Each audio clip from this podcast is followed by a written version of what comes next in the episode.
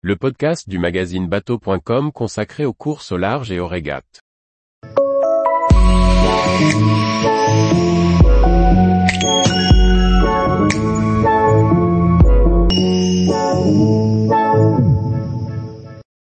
Course au large et mixité, notre sport en plein loup voyage. Par Briag Merlet. Décidément, la place des femmes dans la course au large est un sujet qui reste brûlant. Entre les assauts de communication sur la mixité et la réalité des circuits et des sponsors, optimistes et pessimistes trouvent chacun leurs arguments. Arrivées par les courses anglo-saxonnes, les règles imposant la mixité sur les courses en équipage se développent rapidement dans la course au large, y compris en France. De la Transat Paprec en Figaro, en passant par le Mini 6.50, on voit arriver les courses en équipage double mixte sur de nombreux supports. The Ocean Race impose des équipières à bord et la Coupe de l'America crée une Women's Cup. Et chaque organisateur ne manque pas de souligner ses efforts pour la mixité, par moult communiqués de presse.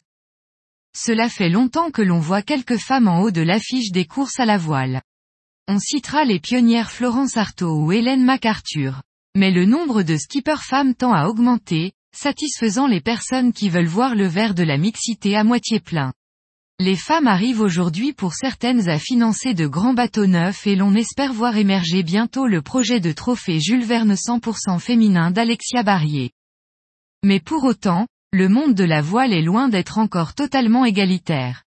Le débarquement de Clarisse Crémé du Team Banque Populaire en est le dernier exemple. Mais le problème est-il réellement celui de la voile, ou plutôt celui général de la société? Le critère de participation au Vendée Globe, nœud de l'affaire, se base sur la régularité de navigation des coureurs sur les quatre ans préparatoires à la course. Une femme enceinte, et au-delà, une jeune maman voit sa carrière professionnelle interrompue pendant plusieurs mois.